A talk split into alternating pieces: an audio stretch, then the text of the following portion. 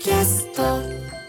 生放送でお送りしている武田砂鉄のプレキンナイト。ここからはニュースエトセトラ TBS ラジオの澤田大記者と今週のニュースについて話していきます。澤田さんよろしくお願いします。こんばんは。よろしくお願いします。はい。戻ってまいりましたね。帰ってまいりました。はい。はい、よろしくお願いいたします。お願いします。とは言ってももう取材もとうとう今週もいろいろとされていたわけですね。まあそうですね。はい。あのーまあ終戦の日はい。の、まあ、戦没者追悼式というのが毎年行われてまして、今年も行ってきましたということで、まあ、去年は新型コロナウイルス対策で人数がめちゃめちゃ減らされ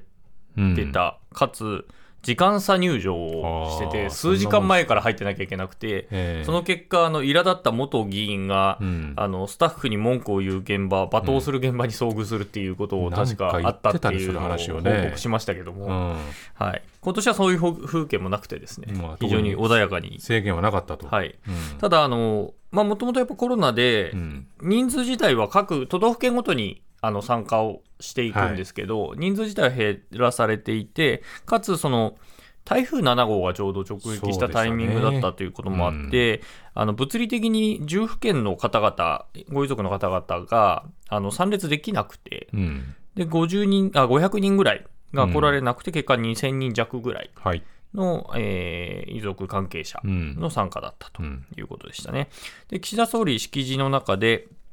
あの積極的平和主義の旗のもと国際社会と手を携え世界が直面する課題の解決に取り組むとういうんふうにおっしゃって、えーはいたんですけれども、まあ、過去の、まあ、ここ数年というか安倍さん以降なんですけれども、うん。あのアジアのえー諸国に対するまあ加害責任ということをまあこれまで触れてたとは思うんですけれども、安倍さん以降はまあ触れずに、まあそれは踏襲した形で今年も言及せずと。なかったと。はい。で、えー国の責務としてご遺骨の集中、えー収集を集中的に実施し、一日も早くふるさとにお迎えできるように全力を尽くしますと。いうことを言っていて、まあ、遺骨収集の話を集中的にっていう単語を今今今年は足していて、なので、えー予算も多めに配分してやるんだと今ちょうどね、砂鉄道書店で取り上げた、はいまあ、この硫黄島の、ね、件で、まあ、あまりここれまでこの遺骨収集に政府が力を入れてこなかったというのを話しましたけど、まあ、そのあたりがこの集中的にっていう言葉で、まあ、どこまで本当に動くのかっていうのをまあ見ていきたいですね。はい。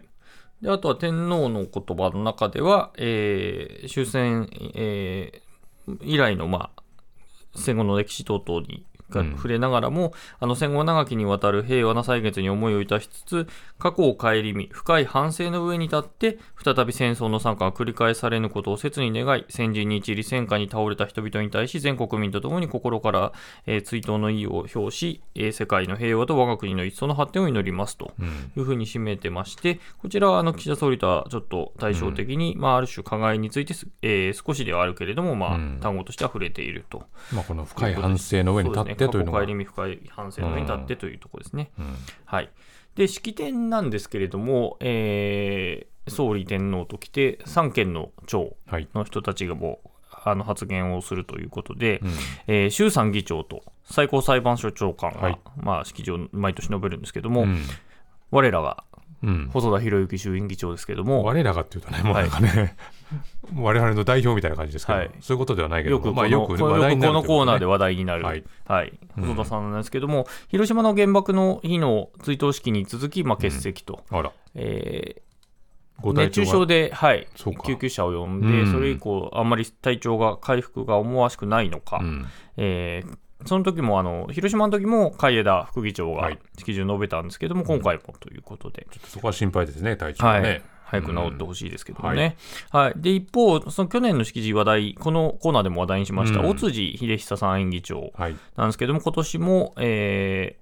ご自身の体験を語るということがあって、えー私たちは焼け野原の中、お腹を空かせて大きくなりました、一度でいいからお腹いっぱいご飯を食べたいと思っていましたということで、去年もこのお腹いっぱい食べられなかったというエピソードが、あの語られてて、で今年も同じように、うん。でこれ、やっぱり、えー私もちょっと体験としてあるというか、あの沖縄で学生時代、フィールドワークをしてたんですね、で高齢者にお話を聞くことが多くて、うん。そこに行くと、必ずお菓子とか、うん。えご飯とかがすごくたくさん出てきて、たくさん食べてとはいいうふうに言われたんですけど、だから若い人はたくさん食べてねっていう話をすごくされていて、うん。これ何なんだろうなって思ったんですけど、やはりこういう、この大辻さんとかとちょうど同じような世代での方々だったんですよね。でやっぱりそのご自身の体験というか、うん。若いうちに食べられないっていう体験をされていて、まあ、それ、そういう思いはさせたくないっていうことが、多分我々の若い世代に対しての、そういう行いというか、言葉になってたんだなというふうに、やっぱり実感してまして、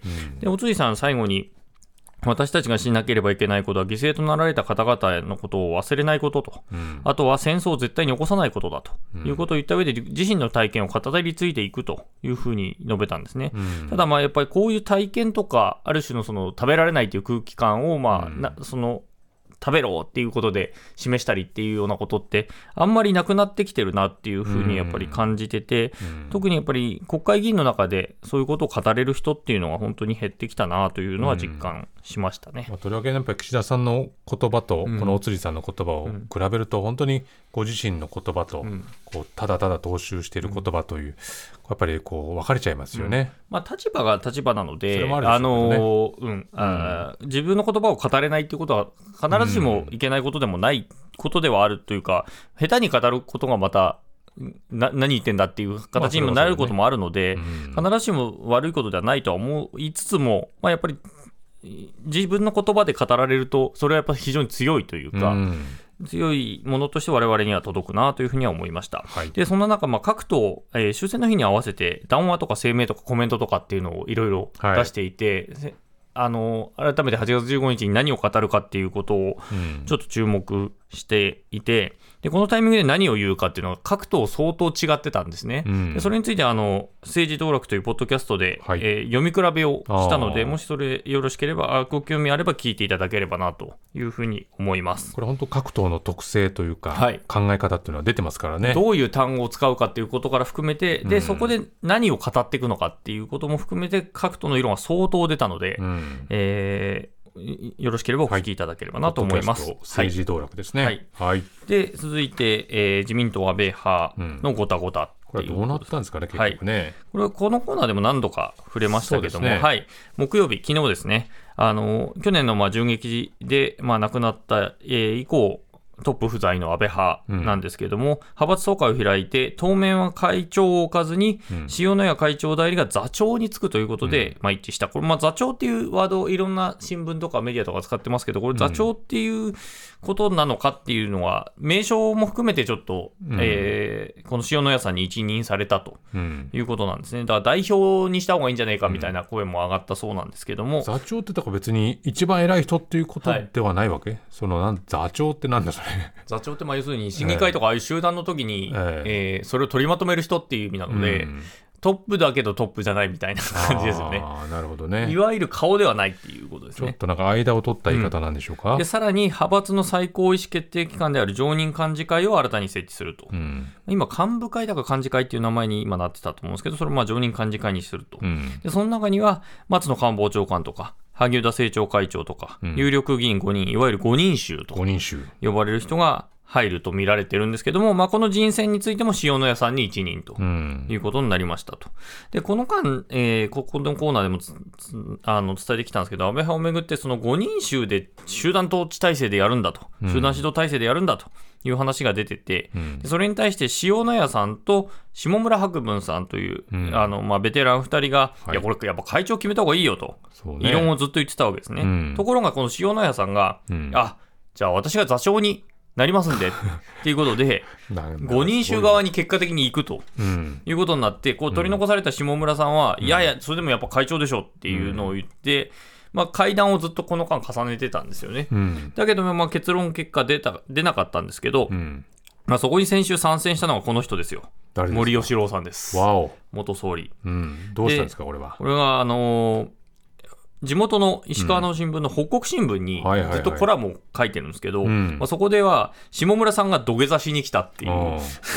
話と、うん。あと、塩谷さんは最長老の自覚を持てという、んまあ、劇を飛ばすような中身でして、で、これどうなるんだ最終的にと思ったら、まあこういう結果になったと。なんかこれ時代劇の話ですか、これは。はい。なんかすごいですね。なんか土下座っていう。土下座っていう土下座してそれを追い返すみたいな、なんかそういう話とかありましたね。誰それは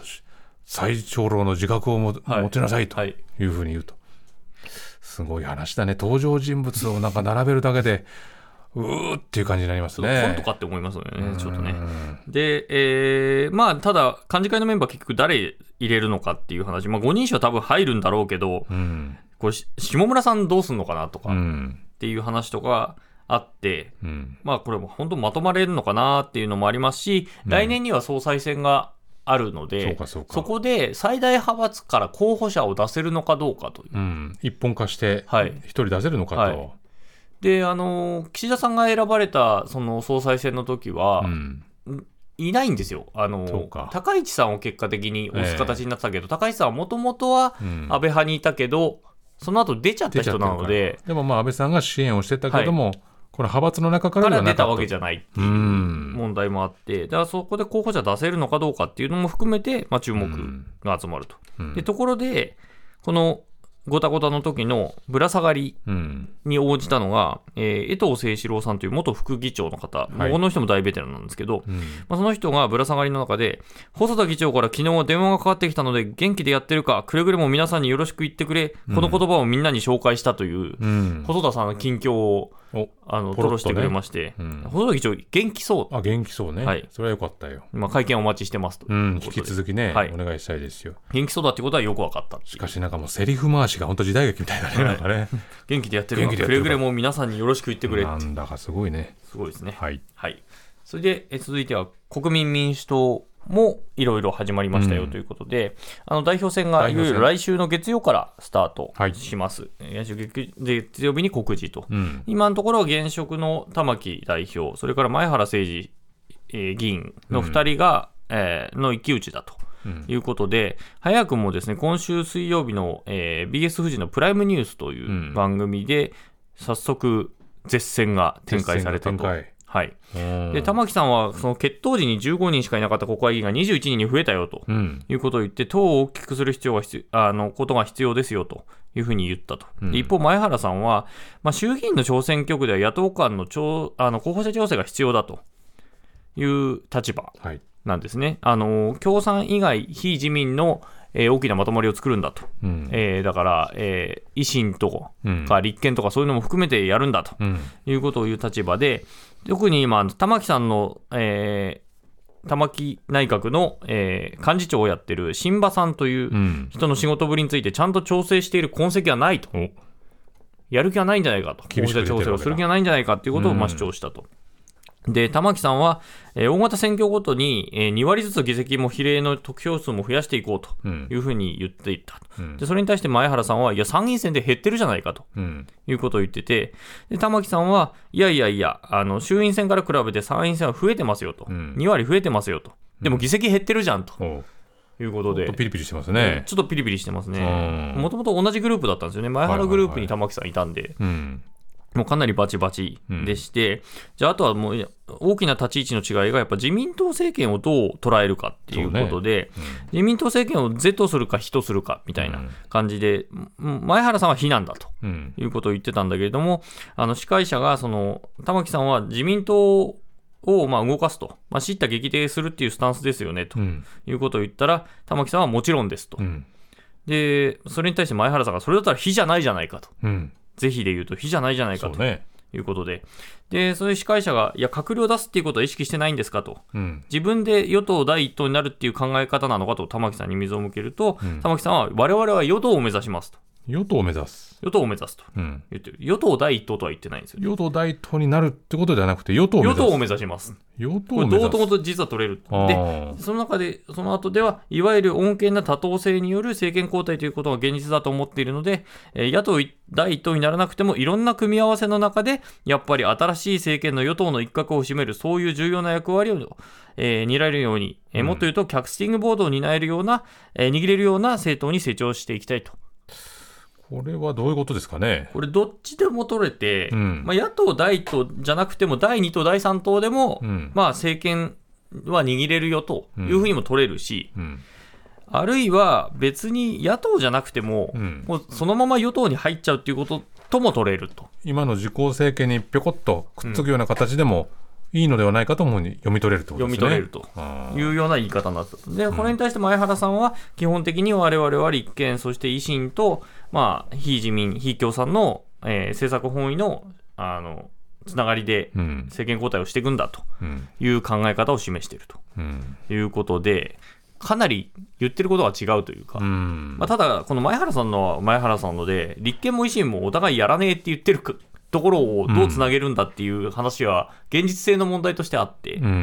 そっちはそっちとしてっていう。うん、でもまあ今のように整理してもらうと、かなり両者の間でバチバチしてるし、考え方の違いっていうのがこう、ある種提出されちゃってるわけですから。どっちが勝ってもどっちが負けても何かが起こりそうな感じがするっていう感じですね。なるほどね。で、結結果はまあ来月頭と。来月頭。いうことで、月曜日のセッションにどうもお二人が来るという話をさっき聞きましたので、もし興味があれば聞いてみてください。うん、ちょっとバチバチするかどうか。意見の違いが見えるとことですね。澤、はい、田さん、ありがとうございました。はい、失礼しました。この後放送終了後には、プレイキンナイトの公式 YouTube でアフタートークの配信があります。そこでも澤田さんとニュースについて話しますので、ラジオ同期の方もぜひ終了後、YouTube ご覧になってください。以上、ニュースエトセトラでした。